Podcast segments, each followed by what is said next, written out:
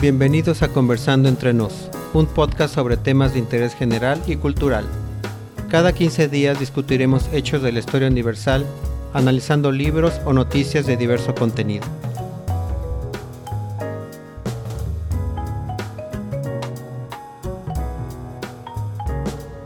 En el episodio de hoy de Conversando entre Nos, hablaremos sobre Idi Amin Dada, presidente de Uganda durante los años 70 y reconocido principalmente por sus crímenes contra la humanidad, y quien fuera también caracterizado en películas donde mostraron un poco el comportamiento de este personaje.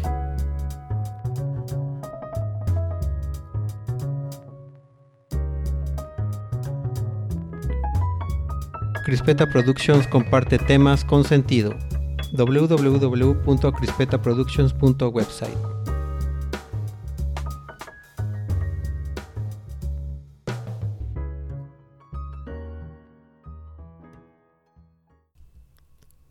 ¿Qué tal amigos y amigas? Sean bienvenidos a este quinto episodio del podcast Conversando entre nos, un podcast donde compartimos temas con sentido.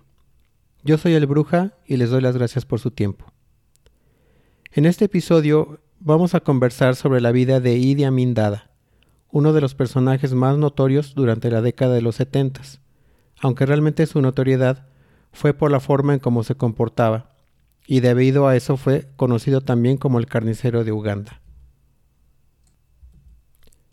La idea sobre este episodio surgió cuando hace algunas semanas buscaba algo que ver en uno de los servicios de películas en línea y me encontré con una película intitulada Siete días en Entebbe. Y me entró la nostalgia porque hace ya muchos años cuando era niño, mi papá y yo vimos juntos una película similar intitulada Rescate en Entebbe con el actor Charles Bronson. Y justamente por esa película desde entonces me llamó la atención el personaje de Idi Amin Dada. En la película de Bronson, a Amin lo caracterizan como una persona amable y sociable, pero a la vez como una persona despiadada y hasta desquiciada. En mi mente de niño me preguntaba cómo es que una persona puede mostrar diferentes facetas, y la verdad es que además de todo, el personaje como tal me causó mucha curiosidad. Ya como adulto me encontré con un libro intitulado El último rey de Escocia de Giles Foden, y probablemente se preguntarán qué tiene que ver Escocia con Uganda. Y para serles honesto, no lo hubiera leído si antes no hubiera visto una película del mismo nombre, protagonizada por Forrest Whitaker y James McAvoy, que se centra en la vida de Idi Amin y de un supuesto asesor político. Y dado que ya había visto la película, decidí comprar el libro y leerlo. Y siendo aún más honesto con ustedes, si no hubiera visto el tráiler de aquella película cuando la estaban promocionando, posiblemente tampoco se me hubiera ocurrido verla. Y es que realmente el título, el título de ambas obras aparentemente nada tiene que ver con Idi Amin ni con Uganda. Muy bien, después de esta breve introducción, eh, continuemos recordando entonces eh, quién fue Idi Amin. Se estima que Idi Amin nació en un pueblo de Uganda llamado Kokobo en 1925. No está de más recordar que en varias zonas de África no existían, o tal vez aún no existen, los registros civiles. Por eso no se sabe con exactitud cuándo ni dónde nació eh, Idi Amin. Pero de, lo que sí se tiene registro es que se educó dentro de la milicia entre los años de 1940 a 1970. Amin no tuvo ninguna educación escolar sino hasta que se unió a la Armada Colonial Británica en 1946 como asistente de cocinero. Y en esta parte de la historia sobre la vida de Amin, eh, me doy cuenta que mi percepción de niño no era del todo errónea. Amin fue extremadamente carismático y habilidoso, y debido a esto escaló puestos militares rápidamente. Era un hombre alto, de casi dos metros de altura. Fue campeón de peso ligero en box de 1951 a 1960. Y además era un excelente nadador. Desafortunadamente, no solo se hizo notar en el ejército por estas habilidades, sino también por su despiadada forma de interrogar a los presos. De 1952 a 1956, Amin sirvió a los británicos en la revuelta contra una tribu de Kenia conocido como los Mau Mau, y ahí fue donde alcanzó el rango más alto que se le podía dar a un africano de color dentro de la Armada Británica en ese entonces.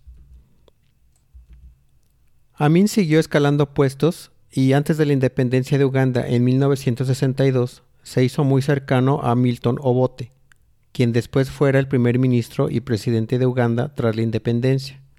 En esos años, los dos hombres se encargaban de traficar oro, café y marfil del Congo. Con el paso de los años, los conflictos por el poder y el dinero se hicieron cada vez más complicados entre ellos, hasta que el 25 de enero de 1971, mientras Obote estaba en una reunión en Singapur, Amin llevó a cabo un golpe de Estado militar. Amin se hizo presidente y jefe de las Fuerzas Armadas en 1971. Después se autoproclamó mariscal de campo en 1975 y finalmente se declaró presidente vitalicio en 1976. Al llegar al poder, eh, Amin comenzó a realizar actos que él consideraba populares, entre ellos la liberación de varios supuestos presos políticos, pero también de manera paralela creó escuadrones de la muerte para encontrar y matar a los seguidores de Obote, tanto a los militares como a los civiles. En 1972 tomó la decisión de expulsar a todos los asiáticos del país de Uganda, lo que derivó en la quiebra de la economía de ese país. Durante sus años de mandato, Amin vivió una vida frívola, contribuyendo al colapso económico de Uganda. Realmente Idi Amin fue mejor conocido por su régimen brutal y sus crímenes contra la humanidad, violando los derechos humanos y realizando asesinatos masivos para poder mantenerse en el poder. Y es así como Amin se convierte en el carnicero de Uganda. Debido a su brutalidad, se cree que al menos 300.000 personas fueron asesinadas durante su gestión. En julio de 1976 estuvo personalmente envuelto en el secuestro del avión francés en Entebbe, del cual hablaremos más a detalle en este episodio. En octubre de 1978, Amin ordenó un ataque a Tanzania, quienes con el apoyo de nacionalistas ugandeses lograron vencer al ejército de Amin. Y el 13 de abril de 1979, las fuerzas de Tanzania llegaron a Kampala, la capital de Uganda, logrando que Amin huyera del país. Tras esa ocupación, en 1979, Amin era derrocado, huyendo primero a Libia y después a Arabia Saudita, donde murió el 16 de agosto del 2003. Su cuerpo fue enterrado en Arabia Saudita y nunca se le juzgó por sus crímenes contra la humanidad. Muy bien amigos y amigas, eh, después de compartir con ustedes quién fue Idi Amin, voy a comentar un poco sobre el libro y las películas que hice referencia al principio de este episodio, y que considero son buenas no solo por el tema, sino porque incluyen ciertos aspectos de nuestra historia universal. Comenzaré con la película El último rey, de Escocia, que me recuerda un poco a la película eh, llamada El príncipe de las mareas, que no se trataba ni de príncipes ni de mareas. Y esta película tampoco habla de un rey ni de Escocia, sino que justamente trata de una parte de la vida de Idi Amin, quien es caracterizado fenomenalmente por Forrest Whitaker y que además ganó el Oscar por este papel.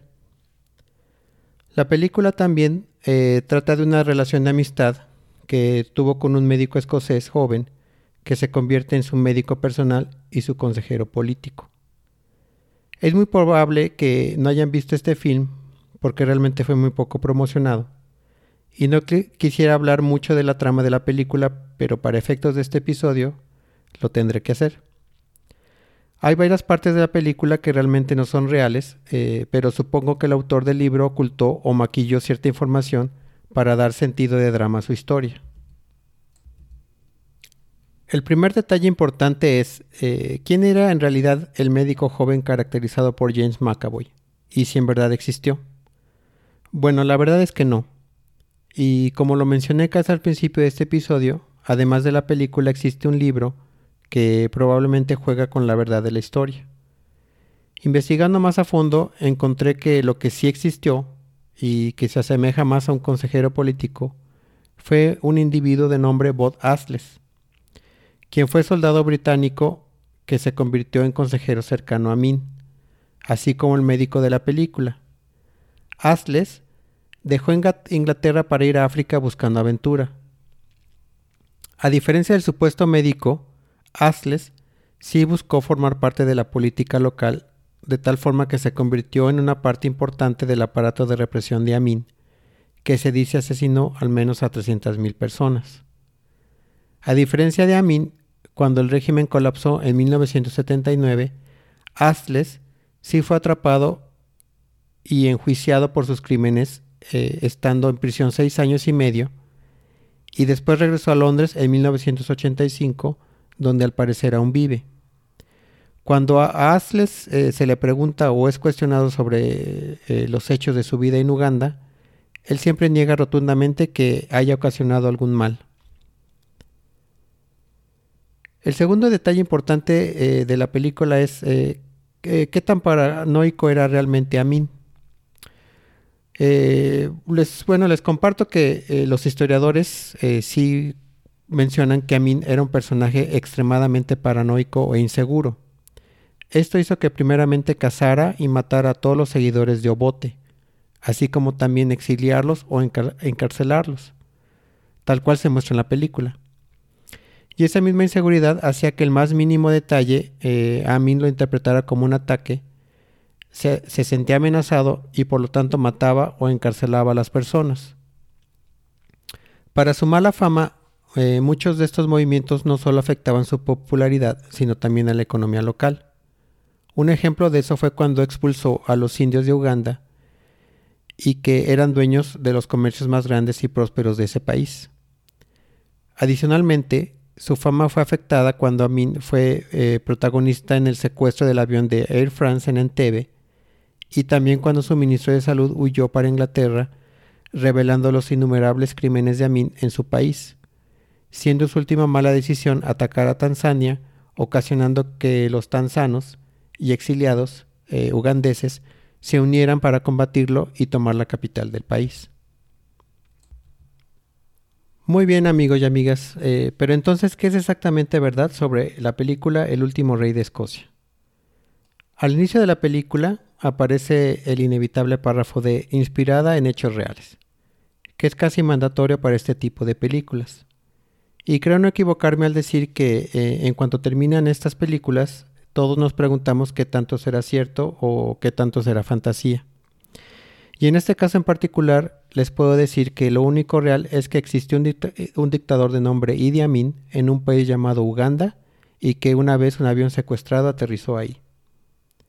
Esta película, como lo mencioné al inicio, se basa en la novela escrita por Giles Foden, que narra la historia de un joven doctor escocés que se vuelve incondicional de Amin y que, generalmente ignora los actos atroces de Amin, y además supuestamente embaraza a la mujer del dictador, lo que ocasiona que en vez de matarlo, Amin eh, solo lo cuelgue de los pellejos justo en el aeropuerto donde justamente llega el avión secuestrado en el casi momento exacto en que los secuestrados son rescatados.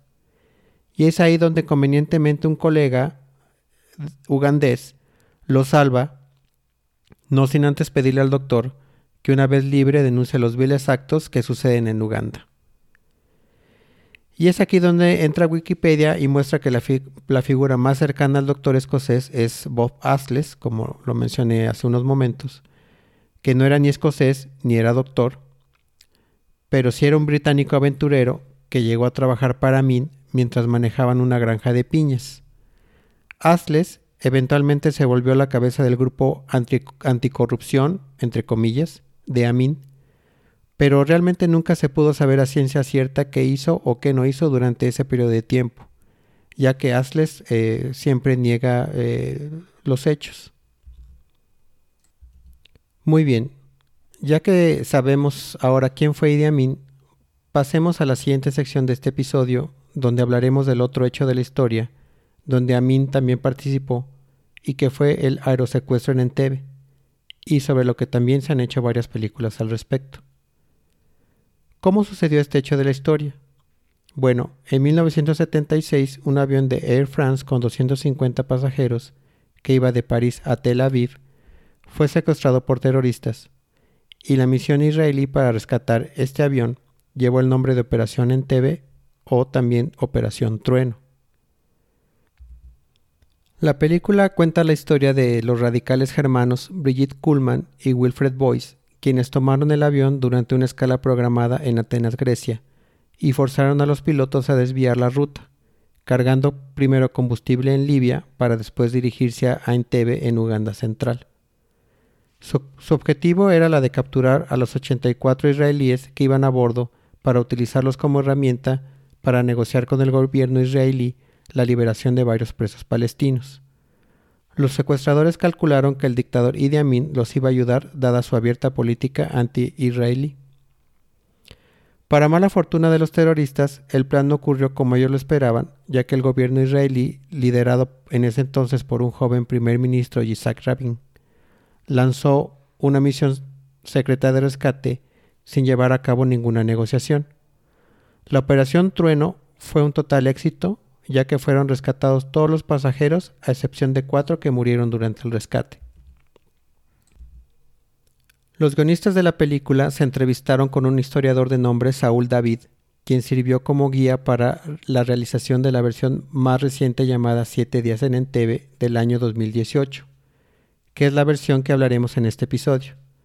La que vi con mi papá hace años es con Charles Bronson y es menos acertada históricamente hablando. Es más hollywoodense. E igualmente para efectos de este episodio tendré que hablar de la película, aunque los hechos se encuentran en la historia universal, por lo, por lo que no considero que esto sea un spoiler como tal. Revisemos entonces qué sí es verdad y qué no sobre la versión de esta película. El primer detalle eh, es que aunque la película sugiere que los terroristas distinguieron entre judíos y no judíos, la realidad es que no fue así. De acuerdo con el historiador David, la división eh, fue más bien entre los que eran israelíes o visiblemente judíos ortodoxos, ya que había varios ciudadanos franceses que eran judíos y que fueron liberados. La distinción, no fue si eran judíos, sino más bien si provenían de Israel. Eh, también en la película se habla de una mujer que simula un embarazo para ser liberada. Eh, y bueno, yo realmente me pregunté si esto fue verdad. En siete días en Entebbe, una mujer pretende estar embarazada con riesgo de aborto para poder, poder bajar del avión cuando éste cargaba combustible en Benghazi, Libia. Esto fue verdad. La británica de nombre Patricia Martel eh, simula un embarazo de riesgo y logra bajar del avión. Un tercer detalle importante es que en la película hay un personaje que es muy notorio eh, y es un comando del ejército israelí. Y de hecho, este es uno de los personajes eh, protagonistas de la película. Pero ¿realmente existió esta persona? la verdad es que no. este comando israelí no, no existió. Según el historiador, este personaje fue creado más bien para simbolizar la verdadera eh, complejidad del problema israelí-palestino y cómo es que se vería con ojos eh, de la actualidad. Otro de los puntos que realmente son importantes y que vale la pena mencionar es si en verdad los terroristas alemanes no querían usar la violencia como se aprecia en la película. En la película se aprecia cómo los dos terroristas principales se rehusan a usar la violencia contra los secuestrados, lo que supuestamente ocasionó conflictos entre ellos y, sus colegas palestinos. Realmente no existe evidencia clara de que esto haya sucedido, ya que ambos terroristas fueron muertos durante el rescate. Pero lo que también es poco comprobable es la razón por la que ellos no decidieron asesinar a los secuestrados durante el rescate, ya que sin duda pudieron haberlo hecho. Entonces, no quisieron hacerlo o tal vez no les dieron la oportunidad.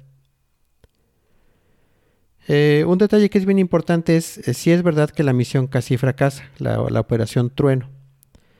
Antes de que el libro del historiador eh, Saul David fuera impreso, se creía que Jonathan Netanyahu, quien era el hermano mayor del primer ministro Israel Benjamín Netanyahu, había sido el héroe durante la misión. Pero como se aprecia en la película, así como en el libro, muchos errores se cometieron y la misión casi fracasa, debido a las malas decisiones tomadas por Jonathan. Particularmente la, decisión eh, más importante fue la de disparar sobre los guardias ugandeses mientras las tropas israelíes se acercaban al edificio. El mito era que la misión había sido brillantemente planeada y ejecutada gracias a la intervención de Jonathan, como líder de las Fuerzas Especiales de Israel, pero la verdad es que la misión pudo haber fallado en términos de pérdida de vidas humanas, de no ser por la aparente sensibilidad de los secuestradores de no querer asesinar a los rehenes mientras las tropas se acercaban. Y finalmente el, último detalle importante de la película es si es verdad que todos los rehenes que murieron en el rescate murieron en el aeropuerto. Y la respuesta es no. Lo que no se narra en la película es la trágica muerte de una mujer ciudadana británica de nombre Dora Bloch, la cuarta víctima de este evento. Cuando Bloch casi se ahoga con un hueso de carne un día y medio antes del rescate eh, en el aeropuerto, los terroristas le permiten ir al hospital en la ciudad de Kampala para que el hueso fuera removido de su garganta. Bloch se recuperó rápidamente, pero el ministro de Salud de Uganda se compadeció de ella y pensó que eh, al dejarla en el hospital la mantendría a salvo de cualquier situación en el aeropuerto, que probablemente así hubiera sido si no hubiera habido un rescate secreto. Sin embargo, después que el rescate sucedió, Amin tomó venganza y envió a su policía secreta para asesinarla.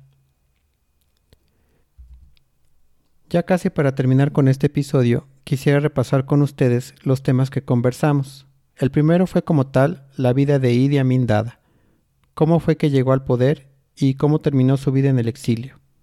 Y el segundo tema fue la película más reciente referente al rescate en Entebbe, que narra de manera precisa lo que el historiador Saúl David menciona en su libro.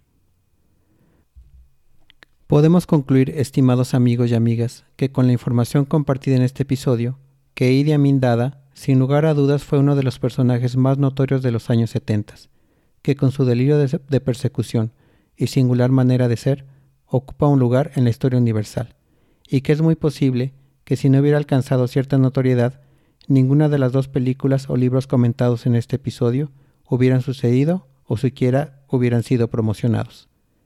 Gracias por su tiempo y los espero en el próximo episodio de Conversando entre nos.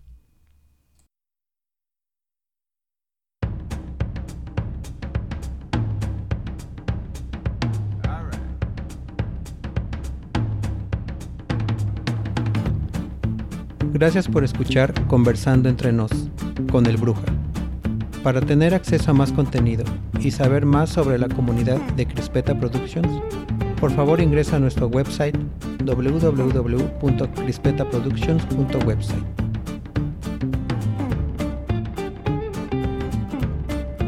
Síguenos en Twitter e Instagram buscándonos por crispeta-prod.